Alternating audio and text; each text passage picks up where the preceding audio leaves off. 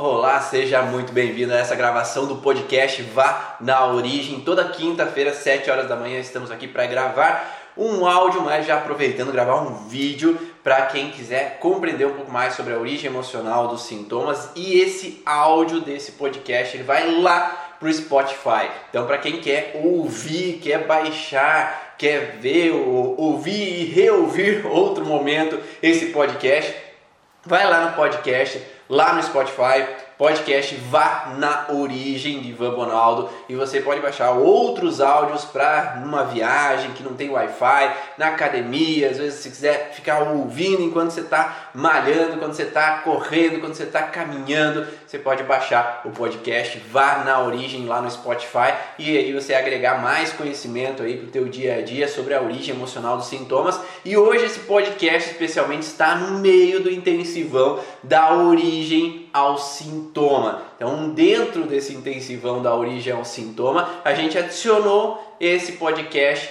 com informações sobre esse entendimento do passo a passo de chegar na origem do sintoma do paciente. E nesse podcast a gente vai falar sobre sintoma recorrente é igual a conflito pendente. Então, conflito pendente é igual a sintoma recorrente. Mas por que, que o sintoma acontece recorrente vezes no paciente? Por que, que ele fica repetindo o mesmo sintoma? Por que, que ele fica trazendo a mesma alteração? E a gente vai falar sobre esse contexto. Então, se você é terapeuta profissional da área da saúde quer compreender por que esses sintomas aparecem no seu paciente, vem comigo que a gente vai falar sobre detalhes dessa informação. Quem está no Instagram aí me conta se o áudio tá ok, que hoje eu estou fazendo sem microfone para saber se o áudio fica ok. Quem está no YouTube, Facebook, também me fala se está tudo ok. Olá, Ariana, Miriam, Liliana.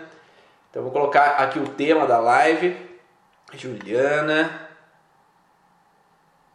Sintoma recorrente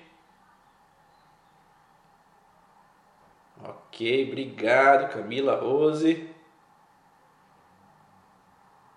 Hum, que bom. Então tá ok o áudio.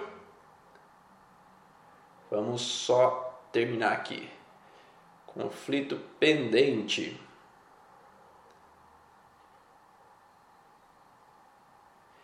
Então, como é que está sendo a semana para vocês, esse intensivão? Quem está acompanhando todos esses detalhes aí da origem emocional dos sintomas. Me fala aí se está ok, se está tudo tranquilo. E eu não consegui fixar o tema da live. Eita, não tá aprendendo aqui no, no Instagram. No YouTube tá tudo certo ali, mas aqui no, no Instagram não tá rolando. Muito bom.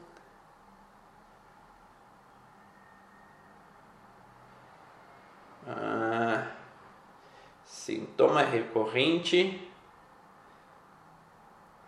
Então me fale aí se tá semana maravilhosa. Vamos ver se eu consigo agora, senão vou ter que pedir ajuda de alguém. Se alguém puder aí. Ah, agora foi. Deu certo.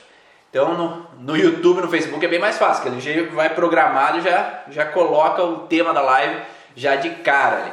Para que a gente possa entender um pouquinho esse padrão, é, eu vou contar um pouquinho um histórico lá de trás, que é o contexto de que quando eu atendia meus pacientes com a fisioterapia convencional mesmo, é, eu trabalhava segundo o sintoma do paciente, manipulava, fazia a mobilização, auxiliava o paciente a aliviar, diminuir o sintoma dele, só que muitas vezes o sintoma voltava. Então, às vezes tinha que fazer 10 sessões, 20 sessões. Então, você tinha que fazer sessões em cima de sessões para tentar ter um alívio daquele sintoma. Sabe o que, que eu fui perceber depois? Que os artigos científicos colocam que às vezes o sintoma, depois de 3 meses, 6 meses, ele some sozinho. E aí, será que era eu sendo fisioterapeuta atendendo aquele sintoma ou se era o sintoma que estava resolvendo sozinho? E aí o pulga atrás da orelha. Quando a gente realmente sabe que o sintoma melhor por nossa causa, é quando você faz a sessão e logo depois aquele sintoma some e não volta mais. Mas não às vezes é fazer 60 sessões e de repente do nada, agora depois de uma sessão lá, das 70 sessão desapareceu, depois da trigésima sessão desapareceu o sintoma. Aí já é uma pulga atrás da orelha, porque será que sumiu porque eu, é o que eu fiz ou será que sumiu porque realmente passou do prazo de validade? Até mesmo eles falam em artigos científicos que a dor cervical, depois de uma semana, muitas vezes ela some e às vezes nem é nada ali. Tanto é que eles têm que fazer um estudo científico de, com pacientes com mais de uma semana de dor cervical. Porque às vezes o sintoma ele regride sozinho. O sintoma volta. Quantas pessoas aqui tiveram dores, por exemplo, que estavam com ela de repente sumiu sem fazer nada, de repente sumiu sem buscar uma alternativa. Né? A dor nas costas ela tá ali, de repente sumiu, não tinha mais nada. E às vezes até que ponto era eu fazendo algo lá naquela época ou não. E aí os pacientes começavam a, com sintoma indo e voltando, indo e voltando, e quando às vezes eu fazia ou aplicava um resultado eficiente durante uma sessão, ali logo no outro dia às vezes voltava aquele sintoma maior ainda. E aquela pulga né, atrás da orelha, o que está acontecendo? Por que aquele sintoma está voltando se ele não está fazendo esforço? Se não está, às vezes, é, tendo alguma atitude de erguer peso, de varrer a casa, de limpar a casa, mas o que está acontecendo ali por trás? E aí eles começavam a me relatar que viveram um estresse, viveram uma situação emocional.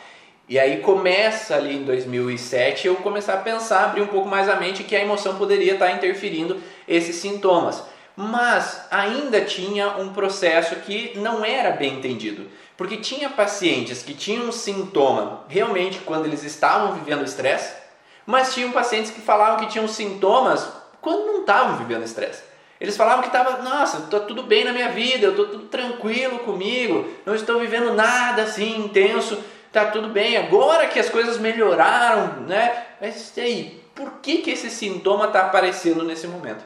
Aí chegou até mim, então, algumas informações. Eu fui buscar alguns cursos que abriram a mente sobre essa informação e que eu quero mostrar para você que você não conhece ainda, para quem não conhece essas informações e trazer um pouquinho alguns algumas informações um pouquinho mais avançadas sobre esse sentido. Quando nós vivemos um estresse emocional, nós temos algumas fases desse estresse. Nós temos fases necessárias para que o nosso corpo esteja num processo de resolução. Então vamos dar um exemplo. É, quem tiver no podcast posteriormente vai ter um vídeo no YouTube que é chamado então conflitos pendentes, sintomas recorrentes ou sintomas recorrentes, conflitos pendentes que você pode ver né, algumas coisas que eu vou precisar passar aqui de forma visual, mas eu vou tentando explicar aqui para quem está no podcast para que possa entender o que eu estou querendo dizer. Então, quando nós temos uma situação de estresse, né, nós temos um, um padrão, um conflito, um alerta. Mas antes desse alerta, nós estamos numa situação natural do dia e noite. Então nós estamos numa vida tranquila. Às vezes durante o dia eu tenho que estar acordado, fazer minhas atividades físicas, fazer meu trabalho, fazer uh, as minhas atividades do dia a dia e durante a noite às vezes eu tenho que relaxar, eu tenho que descansar, eu tenho que repor energias durante a noite para conseguir aguentar o próximo dia. Não é assim que acontece com a gente? A gente desgasta durante o dia, à noite a gente dorme nem com todo mundo é assim, porque tem pessoas que trabalham à noite, tem pessoas que ficam despertas à noite, mas aí entra em alguns outros processos de necessidades ou alertas do corpo. Só que nós temos uma situação de estresse, por exemplo, eu estou no dia a dia normal, só que acontece alguma situação, acontece um acidente, acontece uma pandemia, que aí bagunça toda a vida das pessoas, ou acontece uma situação de uma tragédia na família, alguém passa por alguma situação de saúde, alguém foi diagnosticado com uma doença, alguém passa por uma situação de desarmonia na família, ou passa por uma preocupação no trabalho que a secretária pediu demissão, ou que tem alguma situação com um sócio que às vezes me intriga, meus filhos estão passando por alguma dificuldade, eu quero achar soluções para resolver o problema deles.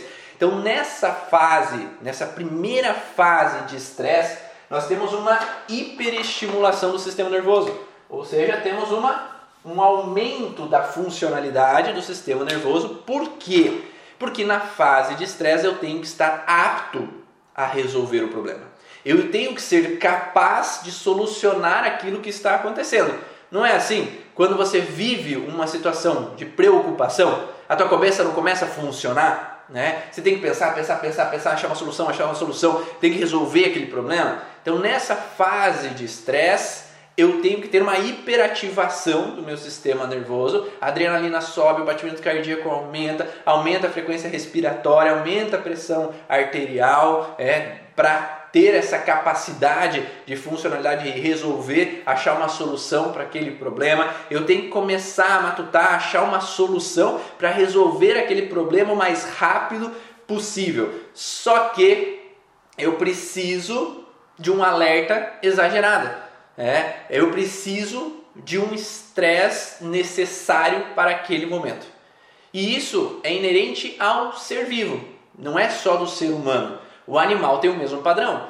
Então, se um, um sei lá, algum animal que a gente pode pensar aqui, se eu tenho é, um lobo atacando um coelho, uma lebre, essa lebre, nesse momento de estresse, que o lobo está correndo atrás dela, ela tem que acelerar o metabolismo, ela tem que correr, ela tem que fugir e ela tem que pensar numa rota de fuga. Então eu tenho que ser capaz de tomar uma direção para que esse lobo não me pega, que eu vou morrer. Então eu tenho que correr. Então sempre durante uma fase de estresse há uma hiperativação do sistema nervoso, que é chamado sistema nervoso simpático, que não é controlado pela gente, é um sistema nervoso autônomo, que o nosso corpo promove autonom, autonomamente para que todos os órgãos funcionem numa velocidade, ou tenham uma capacidade para promover uma saída daquele estresse. Então nós temos uma hiperestimulação.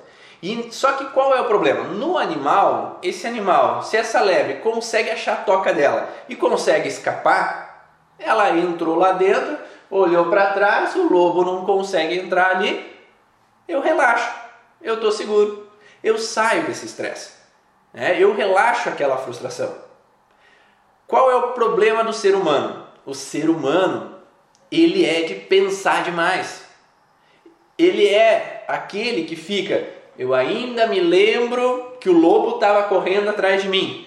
Eu ainda me lembro que eu passei por uma falência, eu tenho medo de passar de novo. Eu ainda me lembro que meu filho caiu e se machucou, eu tenho medo que ele caia e se machuque de novo. Eu ainda lembro de tal pessoa que faleceu e eu ainda estou no luto daquela frustração. Eu ainda lembro que o marido ou a esposa traiu e eu ainda guardo rancor daquela situação. Eu ainda lembro do meu primeiro relacionamento que me deixou e eu ainda tenho medo de ser deixado de novo. Eu ainda lembro do meu pai que agiu daquela forma, me julgou, me criticou e eu tenho medo de ser julgado e criticado de novo. Eu ainda estou na frustração. Então é como se nos, nos animais eles têm uma frustração momentânea. Esse estresse dura minutos, esse estresse dura horas e depois ele relaxa. No ser humano, ele dura anos. Às vezes ele dura meses, anos, às vezes dura a vida toda. É como se o ser humano, em algumas situações, tivesse dificuldade de sair de alguns estresses sair de algumas frustrações. Por que, que isso acontece? Porque nosso inconsciente ele tenta nos proteger. É como se ele falasse assim: ó, ó, lembra o que aconteceu? Cuidado que vai acontecer de novo. Ó, ó, ó, cuidado, ó, fica alerta, se cuida, vai ser apunhalado pelas costas. Vão te esconder coisa de novo. Vão fazer algo que você não está esperando. E aí a gente fica no alerta, com medo de ser apunhalado, com medo que as pessoas vão nos julgar, com medo que alguém vá passar a perna, com medo que o financeiro vai desabar novamente, eu tenho que ter uma reserva no banco para me sentir seguro. Eu estou sempre no alerta. E esse alerta vai desencadear alguns sintomas específicos. Então, muitas vezes, né, na grande maioria das vezes, os sintomas físicos não estão sempre nessa fase de estresse. Alguns sintomas físicos existem nessa fase de estresse, como a gastrite nervosa, né? Então, uma gastrite é uma fase de estresse. Então, tem uma queimação na fase de estresse. Então, eu permaneço estresse com alguma situação. O aumento de pressão arterial é um momento de fase de estresse. Uma dor de cabeça em tensão é uma fase ativa de estresse, porque o músculo fica tenso. A tensão nos trapézios é uma fase ativa de estresse. Eu estou tenso, preocupado com alguma situação que vai acontecer. Eu tenho uma insônia na fase de estresse, porque eu fico pensando, pensando, pensando, pensando, pensando para tentar achar uma solução. Eu estou alerta, eu não consigo relaxar com alguma situação, porque um perigo vai acontecer. Eu tenho que estar de prontidão para o que der e vier, porque pode ser que vai acontecer alguma situação. Um intestino preso muitas vezes é uma fase ativa de estresse. Então, enquanto eu permaneço no estresse, eu não posso defecar. É como se eu tivesse que segurar as fezes. Por algum motivo, as coisas não estão fluindo na minha vida. E aí eu tenho que aguentar o tranco, eu tenho que segurar a barra. Tem algumas uh, outras dores que também vêm nessa fase ativa de estresse. Mas a grande maioria dos outros sintomas inflamatórios, infecciosos, eles vêm na fase pós-estresse. Ou seja, quando nós estamos, vamos, só uma questão, meu pai é assim ainda, lembra das dificuldades da infância, tem dificuldade de ressignificar as lembranças, bem como você está dizendo. E quantas pessoas têm assim, né? Às vezes ficam numa mágoa lá do passado e às vezes não conseguem ver de uma outra forma. Ou, esses dias mesmo eu tive uma paciente, né? é recorrente isso, né? Mas uma paciente que eu lembrei agora, que quando é, ela veio fazer a sessão, o pai dela tinha agido de algumas formas lá no passado, porque quando o pai engravidou da mãe, o pai tinha uma noiva, engravidou da mãe e aí ele foi, foi morar com a mãe dela, só que deixou a noiva, talvez não era o caminho que ele queria. Né? Então ele teve que viver aquela situação de um casamento devido a uma gravidez naquele momento.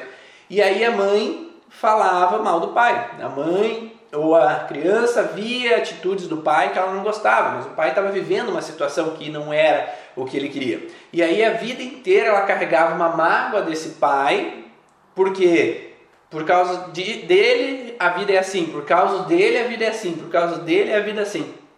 E aí, às vezes a gente não olha pelo outro lado. E, é, e o que eu quis mostrar para ela assim, você sabe o que o teu pai viveu para estar com você? Você sabe que ele também teve as dores dele, ele também teve os medos dele, ele também teve as frustrações dele que fez ele ser do jeito que ele era. Talvez lá no passado ele teve outras frustrações, né, que fizeram com que ele às vezes procurasse a tua mãe. Será que ele estava totalmente feliz? Será que ele se sentia totalmente seguro para estar com aquela outra mulher?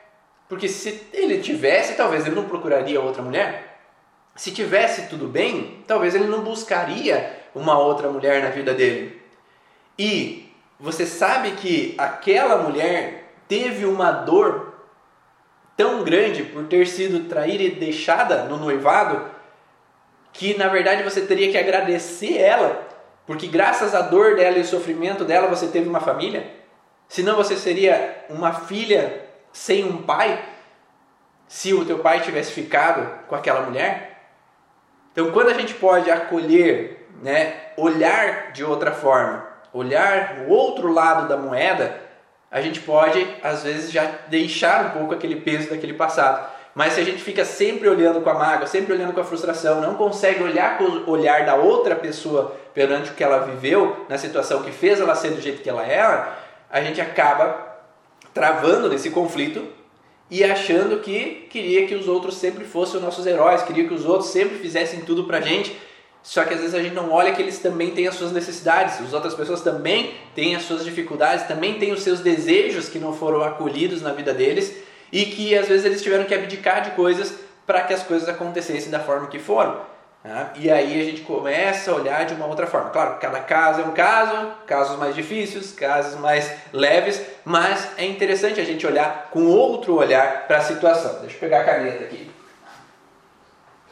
E aí, quando nós vivemos a situação de alerta, se por algum motivo eu saio do estresse, ah, eu fui lá numa terapia, eu fui lá num profissional que trabalhou meus conflitos, seja na psicoterapia, seja na constelação, seja no reiki, seja na origem emocional dos sintomas, seja na, no método que seja, né, na técnica que seja, para modificar aquela percepção daquela pessoa, ou por algum motivo deu um, um estalo naquela pessoa e ela mudou a forma de ver as coisas mudou a forma de olhar para aquele conflito que ela estava vivendo, ou por algum motivo aquele conflito sumiu. Ah, ah, às vezes o financeiro começou a melhorar, ou a situação no relacionamento começou a evoluir, ou aquela pessoa que me incomodava foi embora.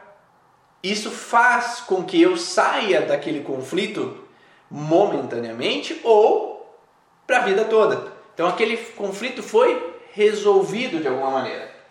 E aí é o que lá na nova medicina germânica, nas leis biológicas, o Dr. Hammer chamava de PCL, né? É pós-conflito.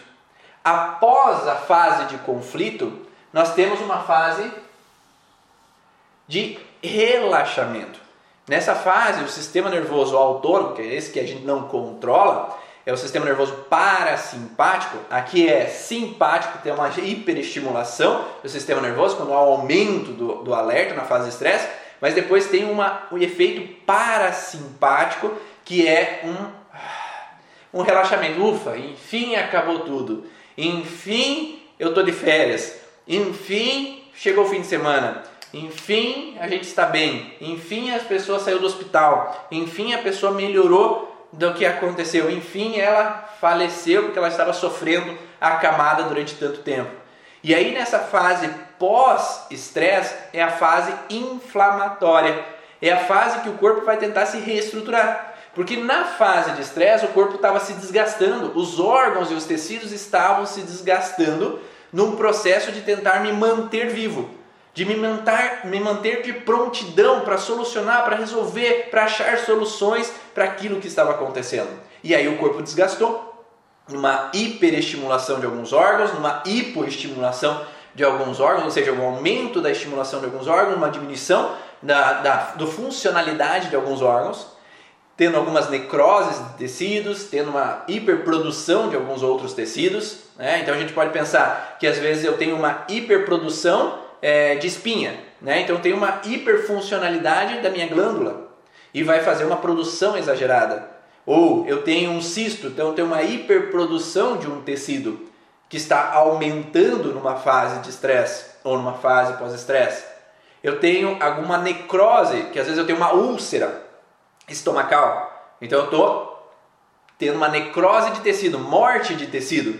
Eu tenho uma osteoporose, eu estou tendo uma quebra de tecido diminuição de tecido durante uma fase de estresse. Então, o meu corpo, durante a fase de estresse, ele vai estar alterando. Ele vai estar tendo uma diminuição de tecido ou um aumento de tecido, dependendo de qual órgão ou tecido está afetado, baseado na derivação embriológica. Ou seja, quando nós somos embriões, quando está formando o feto, existem alguns tecidos que funcionam diferente. Alguns tecidos vão dar origem a alguns órgãos, Outros tecidos vão dar origem a outros órgãos que cada um tem uma função diferente. Esses tecidos, alguns vão funcionar de uma forma na fase de estresse, outros vão funcionar de outra forma na fase de estresse. Mas isso não é a hora para eu falar aqui. Lá no curso Origem tem detalhado cada órgão, cada tecido e como ele funciona, tá? Para você entender, ah, por que esse tem um tumor na fase de estresse, por que aquele é um tumor na fase pós-estresse, por que tem um cisto na fase de estresse ou um cisto na fase pós-estresse em cada um desses órgãos. Mas para entender aqui, a gente precisa saber que há uma alteração no órgão na fase de estresse, no tecido, e esse órgão que foi alterado na fase de estresse, agora ele precisa voltar a uma normalidade. Mas como que ele vai voltar a uma normalidade? Por um processo inflamatório. A gripe não é um pouco assim? Quando a gente está numa fase de estresse, muito trabalho, provas, é, eu tenho que estudar muito, eu estou vivendo uma tensão, e aí quando acaba tudo eu relaxo, Aí começa nariz, espirro, tosse, febre. É, enfim, eu relaxei com alguma situação, né?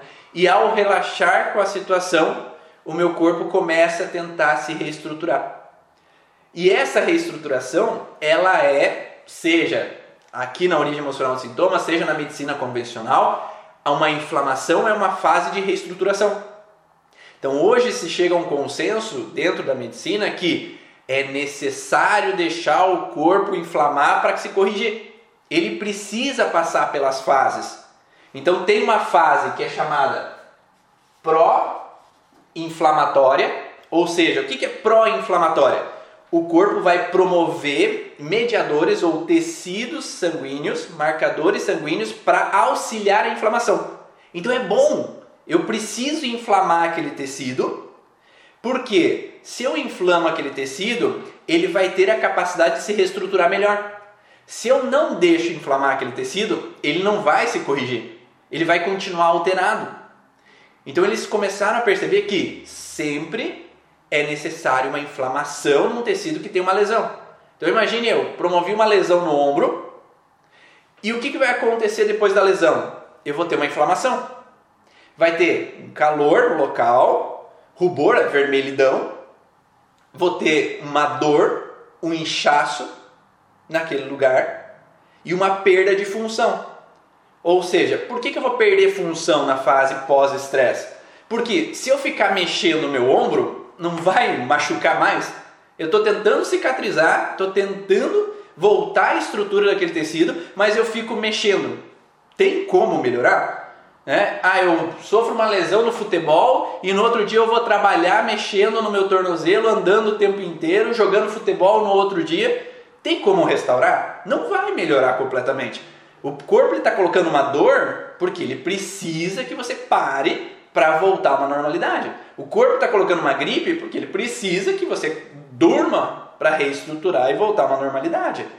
Então é um mal necessário para se reestabelecer. Só que hoje a gente não pode descansar, né? A gente não pode parar. Quem aqui pode parar 10 dias, ah, ficar de molho 10 dias?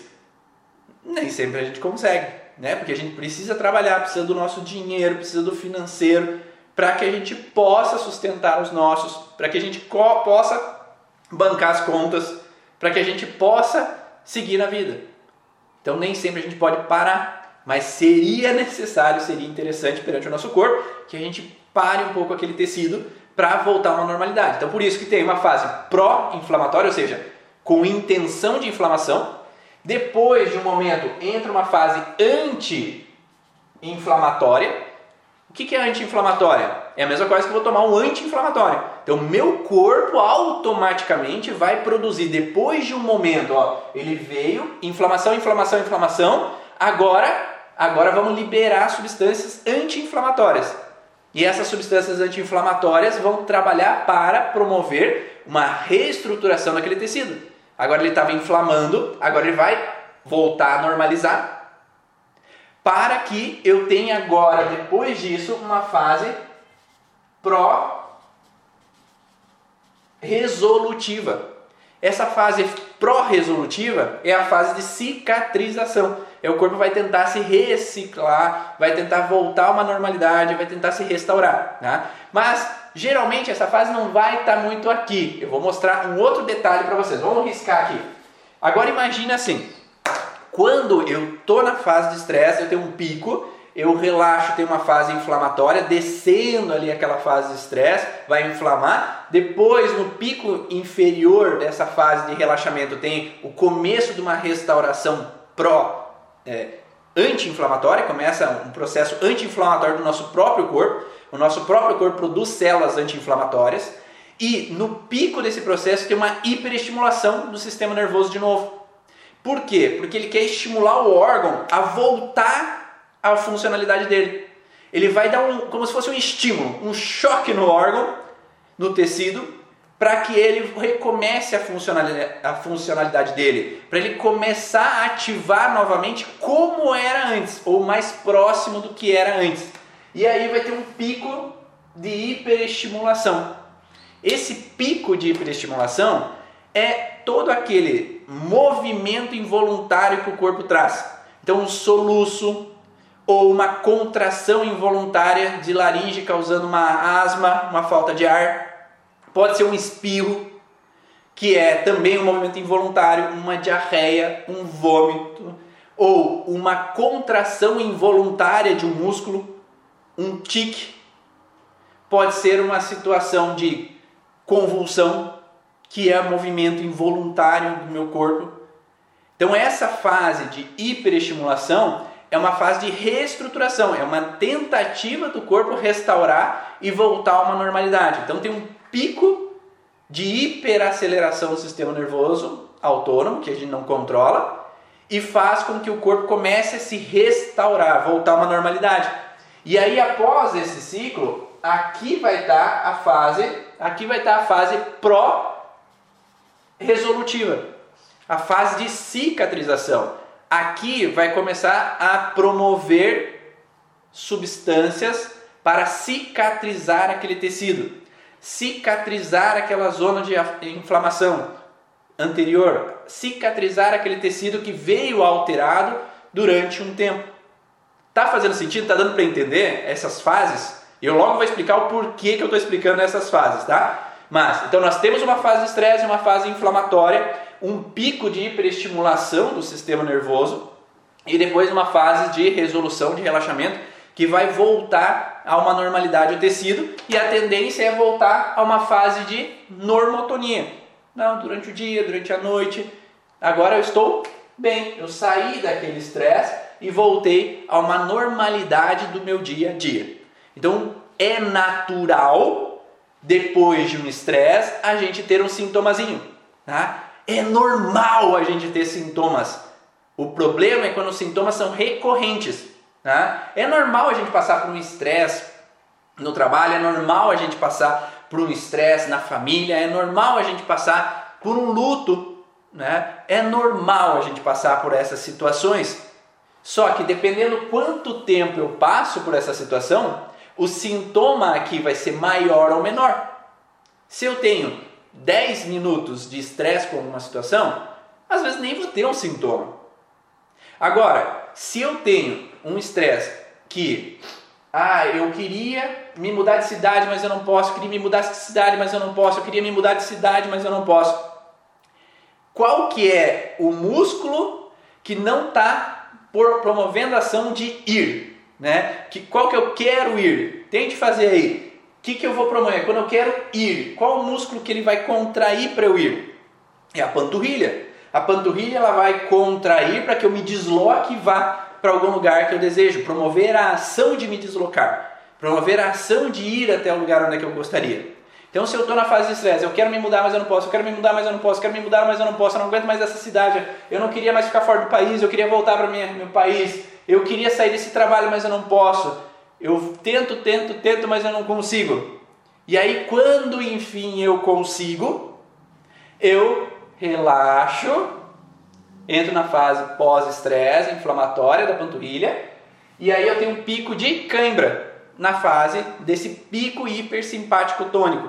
Então a cãibra vai acontecer na fase desse pico hipersimpático tônico, onde eu não consigo me deslocar, onde eu não consigo ir para determinado lugar que eu gostaria de ir, mas eu tenho que ficar. Eu não posso promover a ação. Né? É um estímulo motor daquele músculo que não pode ser exercido. Então eu tenho esse processo natural. Então é natural que se eu passo por uma situação de estresse, eu vou ter algum sintoma. Então nós podemos nós podemos ter sintomas de vez em quando raros. Sim, a gente pode ter porque todos nós passamos por estresse. Alguém aqui nunca passou por um estresse? Levanta a mão aí quem nunca passou por um estresse, me diga aí. Nunca passou por uma preocupação, nunca passou por uma tensão, por uma irritabilidade, nunca passou por uma preocupação financeira, nunca passou por nada. A gente é ser humano. A gente vive uma série de situações. Ou ficou encucado com relação ao começo lá do ano passado, março para abril do ano passado, ficou incomodado com algumas situações, seja porque tinha que ficar preso em casa, ou seja porque tinha medo do que estava acontecendo. Então, todos nós passamos por algumas situações de estresse na nossa vida. Quando a gente agora passa por esse estresse, a gente pode ter um sintoma de fase estresse ou um sintoma pós-estresse a 99% dos sintomas psiquiátricos, sintomas emocionais, ansiedade, irritabilidade, é, angústia, é, são de fase de hiperestimulação do sistema nervoso. Ou seja, ou é fase de estresse ou é esse pico de hiperestimulação. Aqui geralmente são as crises de ansiedade. As crises de ansiedade acontecem aqui e não aqui. Tá? Geralmente as crises de palpitação, de falta de ar, vão acontecer nesse momento aqui, mas é uma hiperativação do sistema nervoso. Agora, ansiedade, nervosismo, é, megalomania, todos os contextos comportamentais vão aparecer na fase ativa de estresse. Então, 90% vai ser aqui que vão aparecer essas alteração, alterações. Né? Ah, e aí, quando nós conseguimos entender esses processos, nós entendemos por que, que o paciente está na alteração. Vamos pensar assim, agora vamos colocar sintomas recorrentes, conflitos pendentes, certo? Qual que é o primeiro tipo de conflito pendente? É o conflito nunca resolvido. Então o paciente, ele entrou em estresse, um ano, 10, 20, 30, 40, 50, 60, 70 anos de estresse. Então a pessoa viveu uma situação de injustiça lá com o pai na infância e a mãe, a mãe não me dava o suporte. A mãe, eu não conseguia me sentir pertencente à família porque a mãe dava mais atenção ao meu irmão do que para mim. Eu não sentia minha mãe como minha ali naquele momento, eu não tinha minha identidade dentro daquela família. E o meu pai agia de algumas formas que eram injustas, incorretas, que eu não concordava, não aceitava lá na minha infância. E aí eu guardei uma mágoa do meu pai, uma frustração de nunca encontrar meu lugar dentro da minha família, né, biológica, ali da minha família onde que eu nasci. E eu permaneço com aquela frustração porque meu pai, porque meu pai, porque meu pai, porque minha mãe, porque meu pai, porque minha mãe, porque meu pai. Enquanto eu permaneço naquela frustração, eu permaneço pendente com aquele processo. E um dos padrões que pode trazer é uma agressividade para essa pessoa. Ela pode ficar mais reativa às situações. Porque se lá me promover injustiça, o que, que o cérebro vai pensar? Ah, você levar, levou umas injustiças na tua vida, brigaram contigo, atacaram você de algumas formas. O que, que a gente pode fazer para evitar que tu sofra de novo? Ah, vamos fazer você ficar mais armado, porque se tu ficar mais reativo e confrontante, as pessoas não pisam em cima de você. As pessoas não promovem injustiça contigo. Você confronta essas pessoas para evitar se submeter. E aí fica ligado aquele processo. E aí no trabalho eu fico reativo, com a família, com a esposa, com o esposo eu fico reativo, com os filhos eu fico reativo. Então eu fico já armado, eu fico já confrontante. Né? Ou lá na infância eu me senti que meus pais não me deram suporte quanto eu esperava. Não, os pais que deveriam me dar proteção não estavam ali para me proteger quanto eu esperava. E se meus pais não estavam ali para me proteger quanto eu esperava, eu me senti sem ter alguém por mim. Eu me senti abandonado, eu me senti sem referências dos meus pais. E claro, quando adulto eu posso mudar a percepção e perceber que meus pais fizeram o melhor que eles podiam dentro do que eles tinham de ferramenta. Talvez eles viveram frustrações da vida dele que fizeram eles ser do jeito que eles eram. Então talvez não exista um culpado, cada um é vítima de uma situação na sua vida. Só que aquela criança talvez não entendia isso. Aquela criança se sentia deixada, aquela criança se sentia desamparada. Ou via a mãe chorando e o pai não dando suporte, via a mãe triste e o pai brigando. E aí aqueles dois, as duas estruturas que deveriam ser meu suporte, não estão sendo. É porque meu pai, ao invés de me proteger, briga, e minha mãe, ao invés de me proteger, está a vítima. É a vítima da história e eu que tenho que proteger ela. E aí a vida me traz uma sensação que eu não tenho com quem contar. Eu não tenho como depender de outras pessoas. E aí vira um adulto que eu não sei se eu posso confiar nas outras pessoas, eu não sei se eu posso depender de outras pessoas. Eu tenho que me virar sozinho, eu tenho que dar conta sozinho, eu tenho que aguentar o tranco.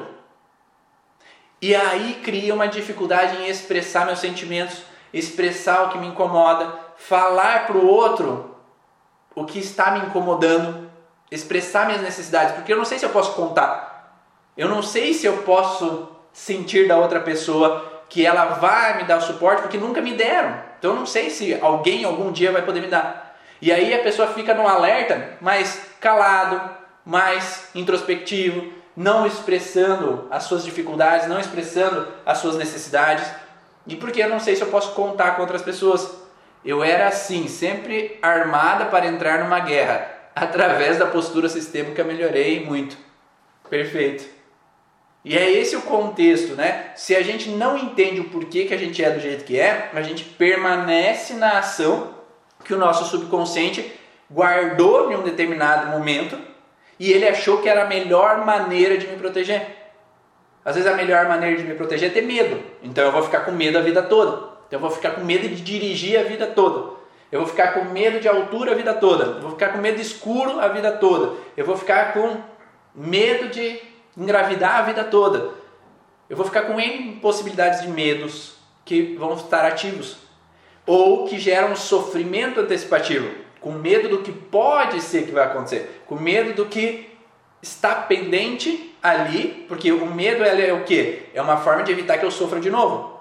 Então, se eu já sofri, eu não quero sofrer de novo. Então, meu inconsciente ele vai trazer um alerta para que eu não caia na mesma cilada novamente.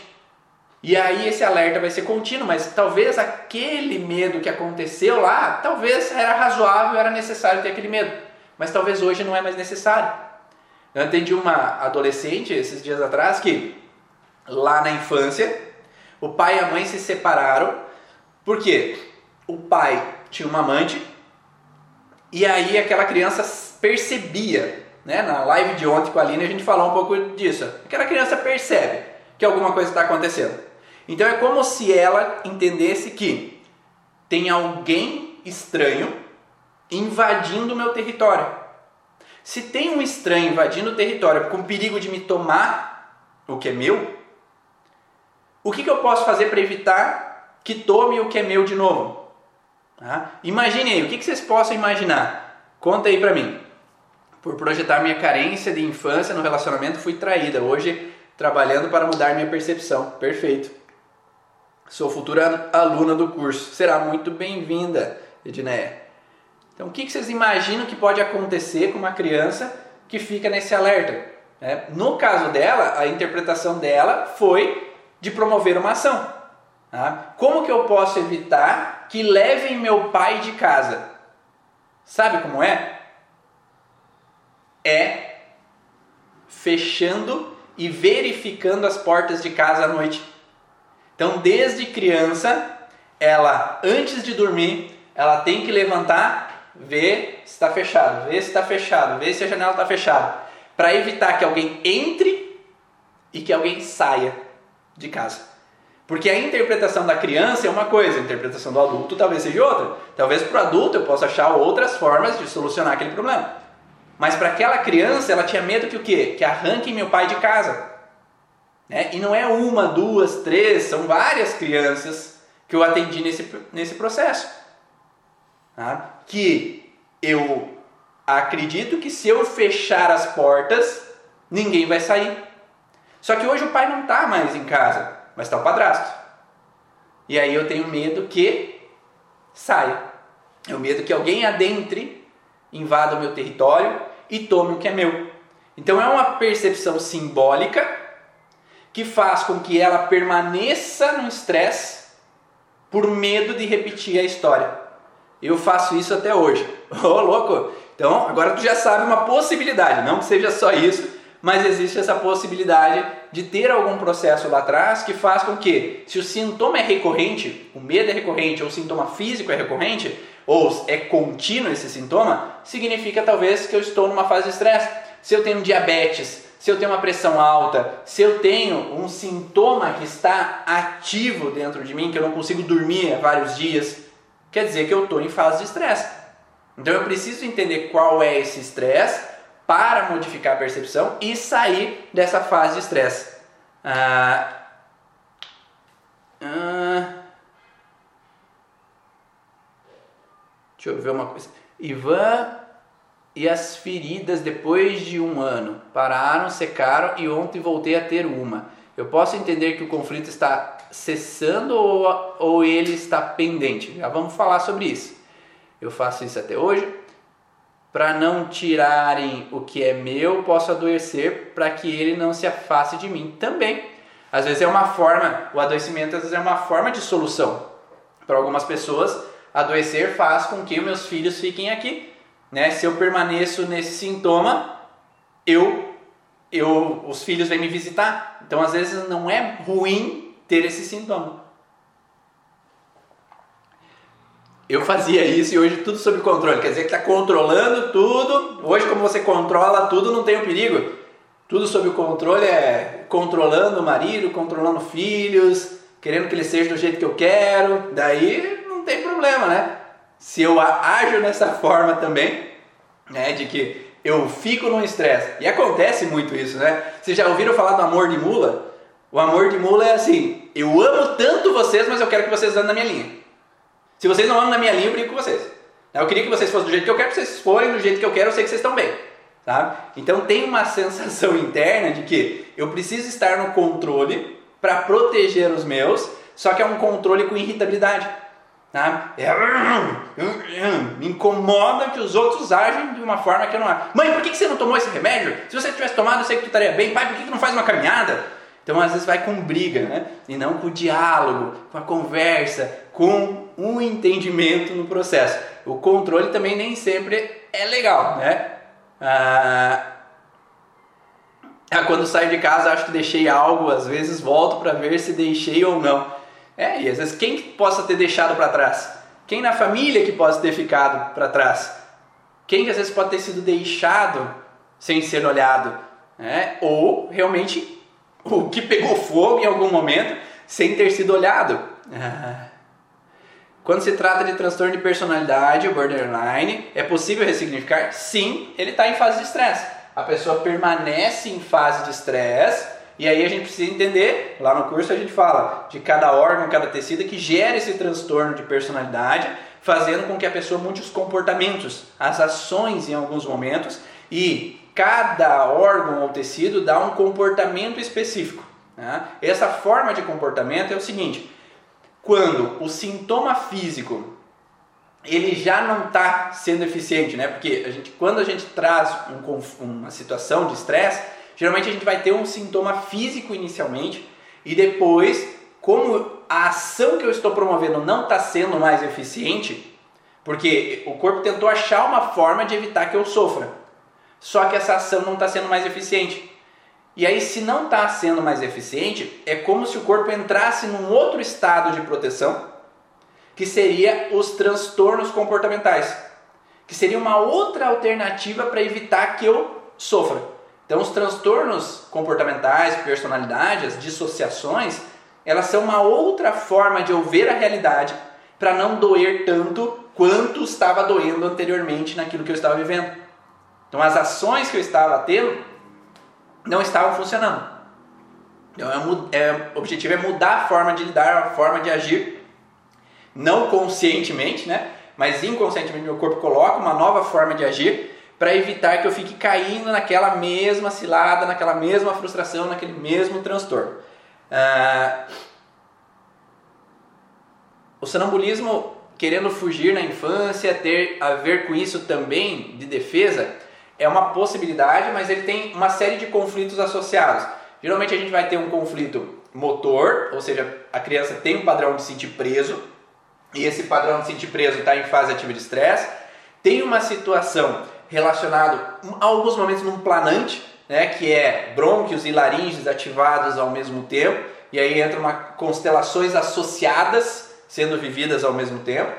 E aí o que essa, esse sonâmbulo faz ou fala, muitas vezes tem a ver com o conflito que foi vivido no transgeracional ou dessa pessoa. E aí tem que analisar se veio dela ou se veio do transgeracional essa informação. Mas muitas vezes tem um conflito de se sentir preso, juntamente com situação de ameaça sobre o meu território que não foi bem resolvida, está em fase de estresse, está em alerta e aí precisa modificar para modificar essa situação e o sintoma melhorar. Então eu falei primeiro contexto pendente, certo? Agora, nós temos outros contextos pendentes. Agora o paciente, por exemplo, viveu um estresse, entrou numa hiperestimulação, só que ele resolveu. Ah, vamos pensar assim, ah, eu tinha um relacionamento, tá? o primeiro relacionamento. Esse primeiro relacionamento houve ou uma traição, uma separação abrupta, houve uma sensação de não me sentir prioridade na vida do parceiro ou da parceira, né? Ah, e isso pode trazer um alerta, né? Uma fase de estresse, porque eu me sinto em segundo plano, porque me traiu ou porque me deixou. Agora, eu encontrei um outro relacionamento. Relaxei. Saí do estresse. Nossa, essa pessoa é maravilhosa. Nossa, como a gente se ama. Nossa, como tudo tá flores, arco-íris, unicórnios e ah, tá tudo uma maravilha agora. Mas ele foi jogar bola e não avisou. Ele foi jogar bola e ficou mais tempo do que deveria. E ele me deixou de lado. Eu tenho medo que ele me traia como o outro me traiu. Então eu entro de novo, vi uma mensagem no celular dele ou dela. E aí eu entro no alerta de que está acontecendo de novo.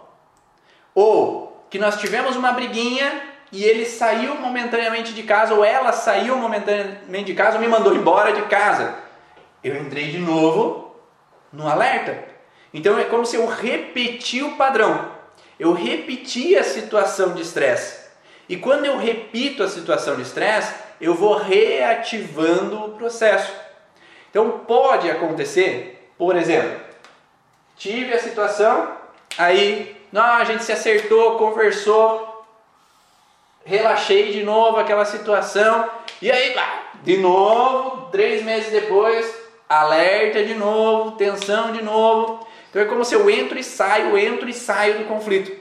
Isso a gente chama de conflito pendente em balanço. Então o que é em balanço? Eu vou para um lado, vou para o outro. Eu vou para um lado, vou para o outro, né? Eu vou para o estresse, vou para a fase pós-estresse. Vou para o estresse, vou para a fase pós-estresse. Ou seja, meu corpo está inflamando, voltando no estresse. Inflama, volta no estresse. Ele não está conseguindo sair da inflamação e promover o processo de reestruturação do tecido e voltar à normalidade. Eu estou sempre pendente, né? balançando no estresse. Tá ficando claro? Me diga aí se tá dando para entender, por favor. Só para eu saber se, se vocês estão conseguindo entender todo o processo aí. Senão vocês estão calados, eu não estou entendendo se tá, a informação está caindo, está vindo insights ou se vocês estão voando aí, tentando pensar nos conflitos de vocês, tá? Então esse contexto de ir e voltar faz com que o sintoma vá e volta, não é?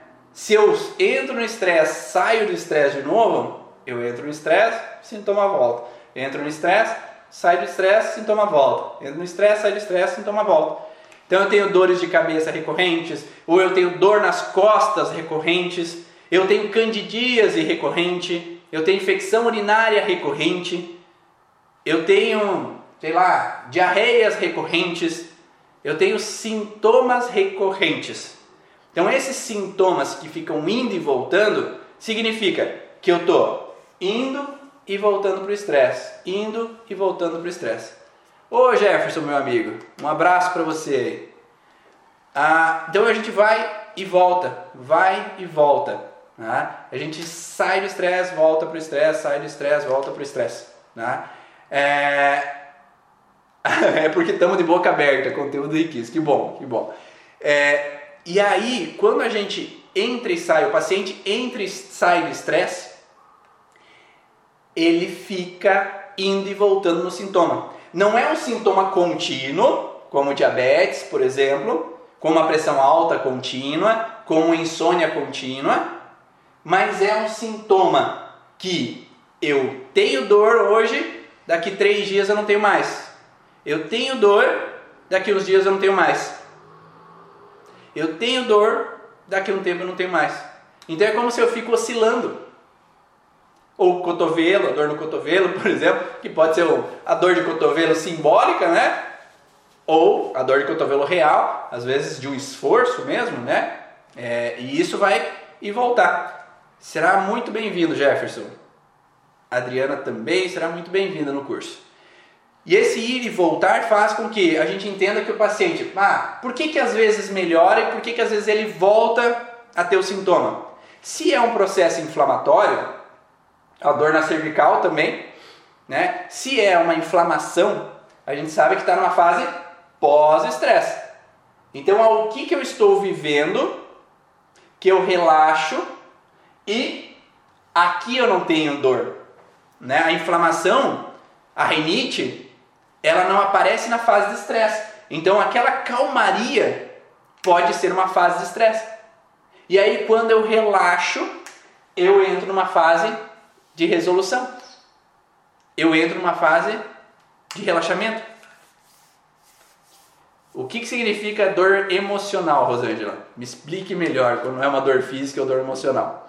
Ah, a fissura anal pode A fissura anal também é uma, às vezes vai e volta, é uma fase recorrente de uma crise de identidade, quem sou eu, qual é o meu lugar, qual é a minha identidade.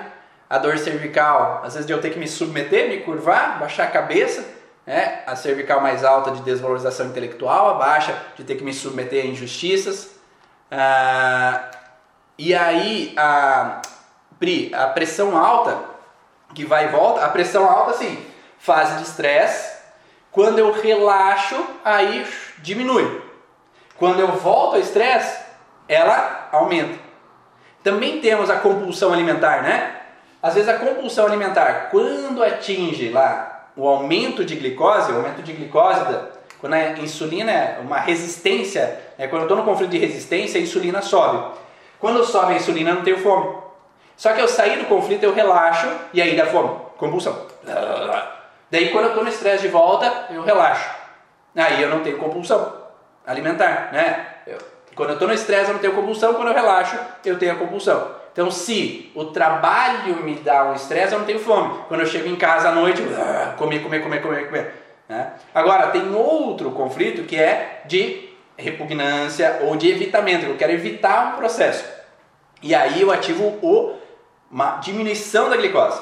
E aí na fase de estresse eu tenho uma baixa da glicose na fase de estresse então eu como, como, como, como na fase de estresse e na fase pós-estresse eu tenho uma sensação de saciedade, estou satisfeito, não estou com fome nessa fase pós-estresse. Então pode ter essas oscilações também com relação ao apetite, né?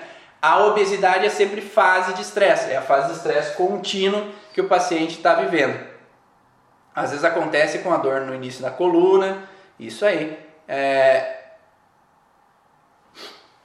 ah, eu já falei dos sintomas é, emocionais que são tudo fase de estresse, né? Tristeza, inferioridade, carência, raiva, todos os sintomas emocionais, fase de estresse. Então, quando a gente vai olhar, é sempre o paciente está na fase de estresse com relação a alguma situação. Bruxismo é fase de estresse também. Ah, uh, tá, vamos voltar. Então, sintomas recorrentes: fase de estresse, Fase pós-estresse, fase de estresse, fase pós-estresse. Qual é o problema? O que, que a gente precisa saber para ajudar o paciente? No, na videoaula de ontem eu falei que existe fase, contextos de conflito desencadeador, né? Então eu estou aqui, o último conflito do paciente. O último conflito do paciente é o desencadeador, é aquele que desencadeou o sintoma para ele da última vez. Então esse último desencadeador ele aflorou um sintoma. Mas ele é a causa? Pode ser também, porque ele viveu novamente, ela viveu novamente uma situação de traição do parceiro. Ele viveu novamente uma sensação de rejeição da parceira. É, viveram novamente uma frustração de discussão com o pai e a mãe. Então foi um conflito que reativou. Então é um conflito também.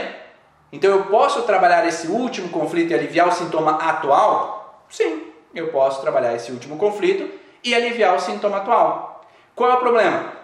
Existe um primeiro conflito na vida dessa pessoa que deixou uma marca que cada vez que ele viva de novo essa situação, ele vai voltar a ter o sintoma. Então vamos pensar na rinite. O paciente viveu a situação e está com rinite aqui na fase pós-estresse. Se eu trabalhar esse último episódio que ele viveu, eu resolvo a rinite dele, momentaneamente, até que ele viva de novo a situação de estresse. De algo não me cheira bem, de alguma coisa hum, não tá legal, alguma coisa está acontecendo no ambiente, mas eu não sei o que é. Então eu acabo tendo um alerta nesse momento e na fase pós-estresse eu tenho um relaxamento com uma fase inflamatória. Então, se eu corrijo somente o último, eu não impeço que ele tenha de novo o conflito. Eu vou evitar com que ele fique repetindo o padrão se eu trabalho a primeira história da vida dele que trouxe essa informação. Para que daí mude a percepção lá no começo. Eu costumo falar que é um barrilzinho, né? A gente vai vivendo coisas em cima de coisas, chega uma hora começa a transbordar. Só que se eu tenho um barrilzinho ali, se eu só corrijo o último, o transbordar daquele barril, se ele colocar mais uma coisa, vai transbordar de novo, não é? Eu preciso limpar o barril e tirar a tampa de baixo. Porque agora, se ele vive a mesma situação, passa direto e o barril não enche. Mas enquanto esse barril está lá, ou seja, o primeiro conflito está lá, seja o programante na vida desse paciente ou pré-programante no transgeracional, ocorre uma propensão de reativar a situação, reativar o processo conflitivo. Tá? E aí desencadear aquela alteração. Tá? Eu não vou conseguir responder todas as perguntas, tá, pessoal? Mas senão a gente não consegue andar com as informações. Tá? Desculpe aí, mas às vezes vamos ter que acelerar um pouco. Ou seja, então, nós temos um conflito pendente que é a fase de estresse contínuo o tempo inteiro, uma situação de balanço que eu vou e volto no conflito, né? Porque eu saio do estresse, volto para o estresse, saio do estresse, volto para o estresse por causa de viver novamente a situação. Então eu fui demitido, daí fui demitido de novo, daí fui demitido de novo, daí fui demitido de novo, né? Então eu estou vivendo de novo. Eu tive uma separação, daí tive uma outra separação, daí eu, tenho um, um, relacionamento que é abusivo, daí eu tenho outro relacionamento abusivo, daí eu atraio só com o dedo podre, né? É, eu repito as mesmas situações, eu reativo as mesmas situações na minha vida. Agora, um outro padrão que pode reativar a situação é: eu estou num conflito, tive uma fase de estresse, agora entrei na resolução de novo, saí do estresse novamente. Eu entrei, ai, relaxei aquele conflito, né? E aí, a live está no YouTube funcionando ao mesmo tempo, tá lá. E, e aí, quando nós estamos no contexto de que quando nós vivemos um estresse, nós gravamos os cinco sentidos: a visão, a audição, o olfato, o paladar e o tato. Além do tempo e o espaço onde é que eu estou vivendo essa situação conflitiva. Sendo assim, quando eu vivo um estresse, eu estou gravando o cheiro do ambiente, o que eu estou vendo no ambiente, o que eu estou ouvindo no ambiente, o que eu estou sentindo tatilmente, o que eu estou comendo o, a hora que está acontecendo esse conflito e também o ambiente onde é que eu estou. Eu, eu sempre conto uma história que ah, lá uns oito anos atrás eu estava indo para uma formatura de um amigo meu e aí eu estava dirigindo e aí quando eu estava saindo da minha cidade para ir para minha cidade natal eu estava indo e no meio do caminho um caminhão veio com tudo, né? E bateu na traseira do meu carro. E a hora que bateu na traseira do meu carro, veio aquele pum, aquele barulho. Ou seja, barulho. Então eu ouvi aquele barulho depois de 30 minutos de viagem. Então é o tempo. Espaço é o carro, eu estava no espaço do carro, 30 minutos de viagem, barulho da batida. Sem falar que eu vi no retrovisor aquele caminhão vindo, adentrando a traseira do carro. Tudo isso, o que eu vi, o que eu ouvi, o tempo e o espaço gravou. Só que qual é o problema? Eu ia atender naquele município. Ou seja, sempre, toda semana eu passava pelo aquele mesmo local. E aí, quando eu chegava naquele lugar, por algum motivo o meu ouvido trancava. Por algum motivo, não sei. Não sei o porquê, mas naquele exato local onde é que eu vivi o acidente, o meu ouvido trancava. E daí sabe aquele, tipo, Serra do Mar, quando você vai pra serra e aí o avião que tranca o ouvido, é como se eu tinha que abrir o ouvido, porque ele trancava. Ou seja, o tempo de, um, de 30 minutos, o local era o mesmo, o carro. E o barulho fez com que eu tivesse um sintoma auditivo, uma sensação auditiva de trancar o ouvido. Ou seja, o tempo e o espaço, eles colaboram para gravar a memória do estresse. Sendo assim, se eu tive aos 15 anos de idade uma situação onde que minha avó caiu da escada, caiu de cabeça no chão, lá embaixo dos degraus, sangue por tudo quanto é lado, e eu adolescente em casa, única pessoa, ligar SAMU, ligar para socorro, para que pudessem vir buscar ela e naquela impotência de não saber o que vai acontecer. Tá? Imagine a impotência né, naquele momento. E aí traz uma sensação que o barulho da sirene é de eu não sei o que vai acontecer. A escada talvez remeta a uma lembrança. Então aquele momento, aquele lugar pode lembrar uma situação. Então cada vez que a sirene toca, ah, não é nada. Às vezes eu posso ter um processo de audição que me remete a uma situação. Ou minha filha caiu da cama de cabeça no chão e fez aquele né? Aquela batidinha de leve, sabe? Aquele barulho que você ouve do outro quarto.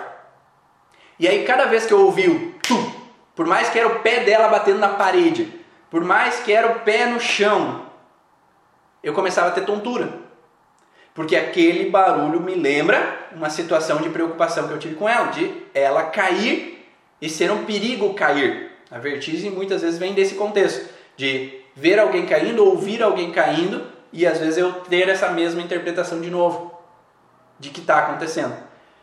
Ou eu comi, eu estava comendo sorvete e, sei lá, vamos contar uma história de um paciente. O paciente estava tomando, comendo camarão na praia e aí o parceiro ou a parceira fala, ó, não, não suporto mais, eu não quero mais, vamos se separar. Olha, e falando no, no, no formando que eu fui, que eu estava indo pro pro, pro, pra formatura e sofreu um acidente, tá aí, chegou formando na, na live. E aí quando, quando o paciente, por exemplo, tá lá na praia comendo, é, comendo um processo, né, comendo camarão, e aí ele sofre esse contexto de separação, o gosto daquele alimento, ele remete uma lembrança no cérebro de que? Separação. E aí, cada vez que eu como camarão de novo, o paciente come camarão de novo, o cérebro vai ativar. Ó, oh, separação, separação, separação. Ele vai ativar. É o que o Jefferson colocou dos caminhos neurais. Os caminhos neurais, esses caminhos neurais, eles são armazenados. É como eu falei numa live esses dias atrás, que a Aline comentou durante uma aula do curso Origem. Quando nós temos um, um campo aberto e ninguém caminhou por aquele campo, não tem um lugar, um caminho para se andar. Tá cheio de grama, tá cheio de mato naquele lugar. Agora, se todo mundo passa pelo mesmo lugar, ele vai abrindo um caminho. E é a mesma coisa os nossos conflitos. Quanto mais eu repito, quanto mais eu repito aquele caminho de informação, mais ele fica gravado dentro de mim. E fica propenso a despertar um sintoma, uma alteração porque eu tenho uma releitura constante daquela informação, enquanto eu não soluciono, enquanto eu não resolvo aquele processo. Ou seja, nesse caso específico, quando nós temos o que a gente chama de trilhos do conflito, trilhos do conflito é tudo: visão, audição, olfato, paladar e tato, ou tempo e o espaço, né, o quanto tempo eu estava percorrendo, que horas da noite, à meia-noite cinco aconteceu o acidente e toda noite, à meia-noite cinco eu acordo. Ou ah, meu pai me ligaram que faleceu, o pai do paciente faleceu às 3 horas da manhã, sempre eu acordo, olho para o relógio 3 horas da manhã. Então tem uma leitura de tempo. E o tempo ele faz ativar novamente o alerta. Ou depois do almoço eu fui demitido. Sempre depois do almoço eu posso ter um sintoma de algo indigesto. Ou ter uma hipoglicemia e ter que comer, por mais que eu acabei de almoçar. Então aquele momento vai lembrar um processo. Ou eu estou no elevador e eu estou com medo de lugar fechado. Eu estou na altura e estou com medo de cair. Ou eu não suporto ficar em um determinado lugar. Talvez aquele lugar me relembra alguma memória minha ou de um ancestral meu.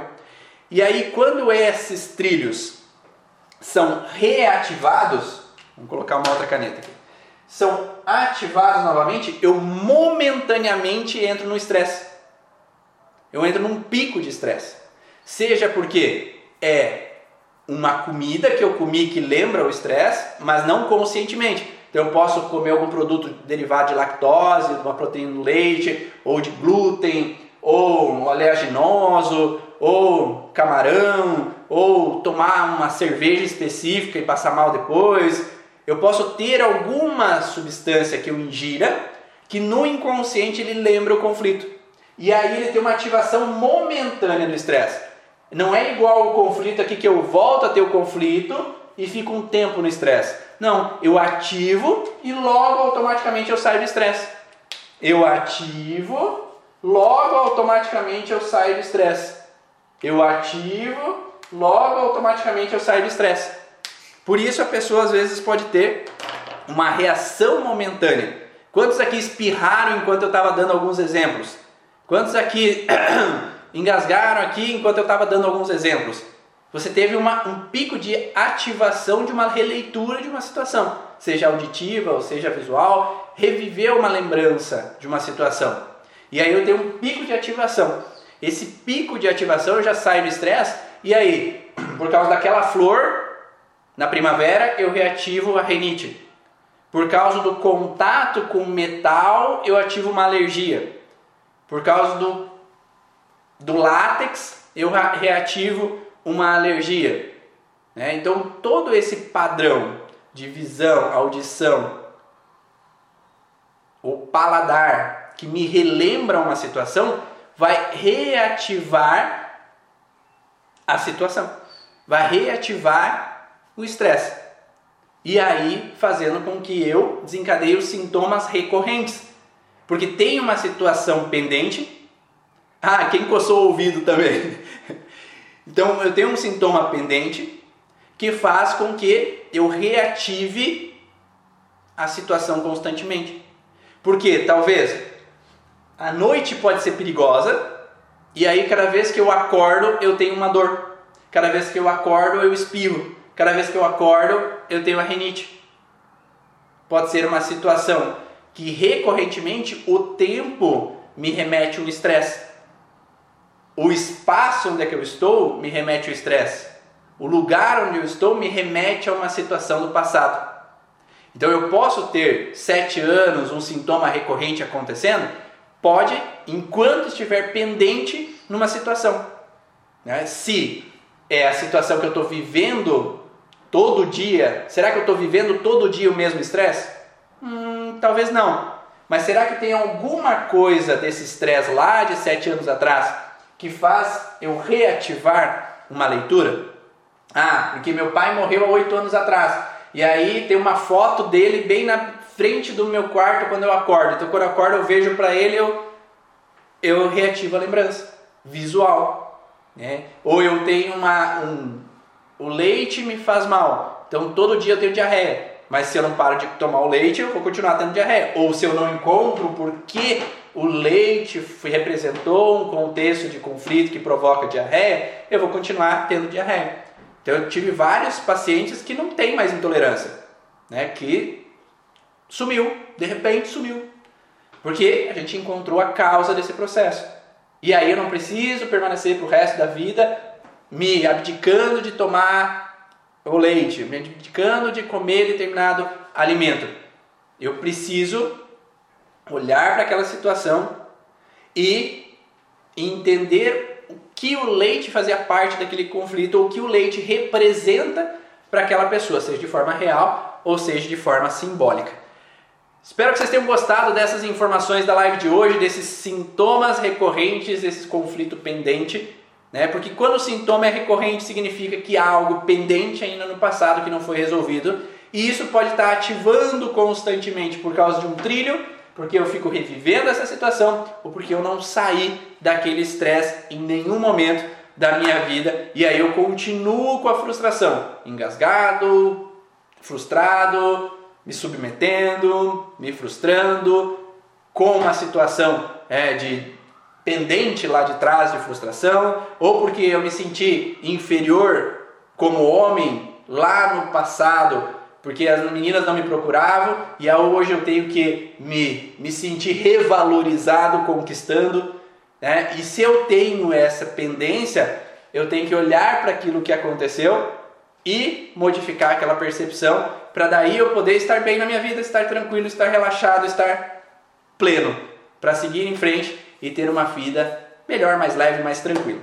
Como sempre, se foi interessante, se agregou para você se te ajudou essas informações, compartilhe aí com pessoas que talvez possam agregar para elas, que pode ajudar para elas. Vamos semear é, essa informação para que mais e mais pessoas possam entender esse contexto do porquê esses sintomas podem aparecer para gente.